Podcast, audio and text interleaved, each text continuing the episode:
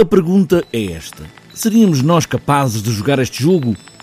Podemos até jogá-lo, mas através destas personagens, no conforto da cadeira, da sala, no escuro, a olhar o palco. Um grupo de amigos, amigos de muitos anos, juntam-se como habitualmente num jantar, em casa de uma das personagens. E é a própria, a dona da casa, que propõe este jogo. Ok, então vamos jogar um jogo. Vamos pôr os nossos telemóveis desbloqueados e sem códigos aqui, em cima desta mesa.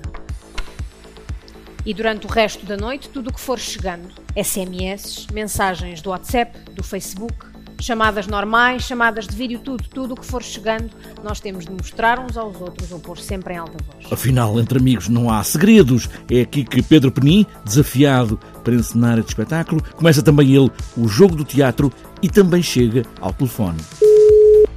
Olá, José Carlos, tudo bem? Obrigado. Como está? É a partir deste jogo que tudo se passa, as surpresas e as voltas e reviravoltas de um grupo de amigos de há muito tempo que vai mostrar muito que não sabiam ou que apenas desconfiavam uns dos outros. Uh, o espetáculo para já está muito bem escrito por Paolo Genovese, que é um, que é um, um autor e, e, realizador bastante conhecido em, em Itália. Uh, e esta peça é uma carpintaria teatral quase, quase perfeita, que vai propondo situações cada vez mais estranhas, cada vez mais complicadas de se, de se gerir e que acabam por ter a ver com uma coisa que neste momento ocupa grande parte da nossa vida contemporânea, que é o nosso telemóvel, onde nós guardamos tudo e mais alguma coisa, e às vezes até coisas a mais, como se diz uh, no espetáculo. Um grupo de amigos são, afinal, perfeitos desconhecidos. De repente vai revelar segredos que, mesmo para pessoas que são muito amigas, que já se conhecem há muitos anos, há muita coisa que não se sabe, há muita coisa que fica, que fica escondida.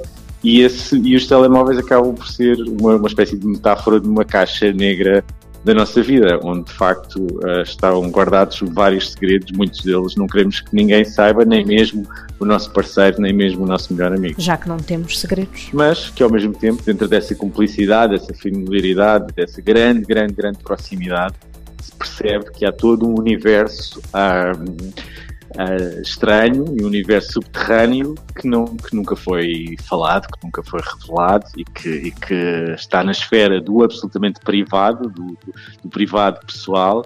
Uh, e que na verdade só o nosso telemóvel é que sabe, é o nosso único interlocutor para, esses, para, esse, para essa vida secreta. Concordam que estamos a fazer merda. E da grossa.